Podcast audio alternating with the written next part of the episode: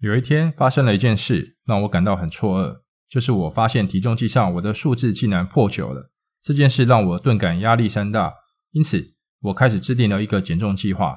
但是坚持一个月后，我放弃了。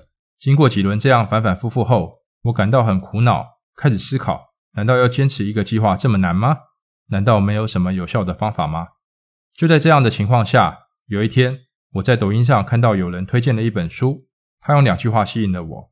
有个作者每天坚持一个伏地挺身，每天只读两页书，写五十个字，结果两年后成为健身房的常客，还成为了畅销书作家。这本书的名字很特别，《为习惯》，简单到不可能失败的自我管理法则。这不就是我要的吗？因此，我马上下载这本书，并花了三十分钟左右把这本书读完了。这本书的内容果然是我要的。隔天，我就开始尝试用这样的方式执行了一些计划，没想到还真的有效。包括每天上跑步机五分钟，每天读一段落书，写五十个字，这样的方式让我更容易坚持每天运动，看书效率更高，也增加了写作的积累。重点是帮助我更容易行动起来。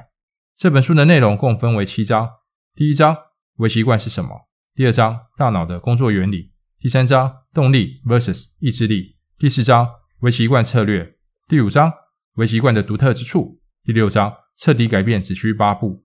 第七章微习惯策略的八大规则，我把它简单的分成三部分：一、前三章介绍微习惯是什么，从大脑运作原理说明为什么微习惯有用，动力与意志力的差别，哪一个更有效；二、第四章是个衔接，从意志力谈到微习惯的功用；三、第五至七章开始深入谈论微习惯，从微习惯的特征到建立微习惯的八个步骤，最后用八个规则。提醒大家运用微习惯需要注意的事项。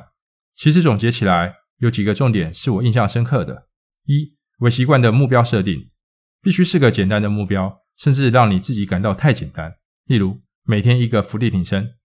二、建立的目标最多同时不要超过四个，不然会让你的大脑感到负担而无法坚持。三、不要轻易调高你的目标，例如作者的每天一个伏地挺身，至少坚持了一年都没有改变。调高目标可能带来反效果。作者为什么发现这个方法呢？其实场景跟我们很类似。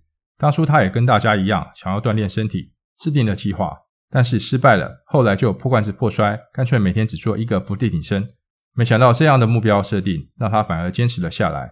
每次运动时，若有精力，就会多做几个伏地挺身，但目标始终设定在一个。这个一下的伏地挺身，反而让他养成了健身的好习惯。他甚至想叫这个一下伏地挺身为黄金伏地挺身。这个方法的有效，其实和我们大脑的特性有关。我们的大脑其实是个稳定、不易改变的器官。我的理解是，我们的大脑其实很懒，任何试图改变它稳定的状态的事物，大脑都会很抗拒。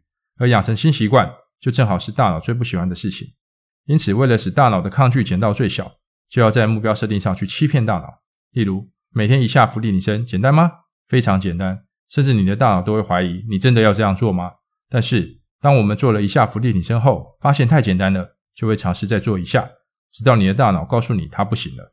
这时候再回头去看，其实你已经做了很多下的伏地挺身，即使没做那么多下，至少你已经做了一下，也胜过零下了。这个技巧在我上跑步机运动时特别有效。每天早上起来，我的身体状况也不是天天都是好状态，有时候没睡好就很不想上跑步机，但是我告诉自己的大脑。我的目标就是五分钟，五分钟其实很快就结束了，但是让我有了上跑步机运动的动力。每当五分钟结束，身体还有力气，我就会再一次告诉大脑，我想跑五分钟，重新再设一个一样的目标。结果我的大脑接受了，我就再继续运动，直到三十分钟完成。这当中我发现一个小现象，只要我在新的目标上是这样说的，我要再跑五分钟，这个“再”字会让我的大脑想抗拒，而不使用“再”字，反而可以欺骗大脑。这是一个新的简单的目标，反而可以让我继续运动了。在其他的事情上也有类似的效果。这本书不难读，它就是告诉你一个新观念：目标的设定不是要远大或是充满挑战性，而是可以让你动起来，并且容易坚持动下去。这样的目标才是有效的目标。鼓励大家也可以开始试试看，针对你想做的事设定一个小目标，试试看效果如何。若是有效，也可以分享给大家。以上是我今天的分享，谢谢大家的观看。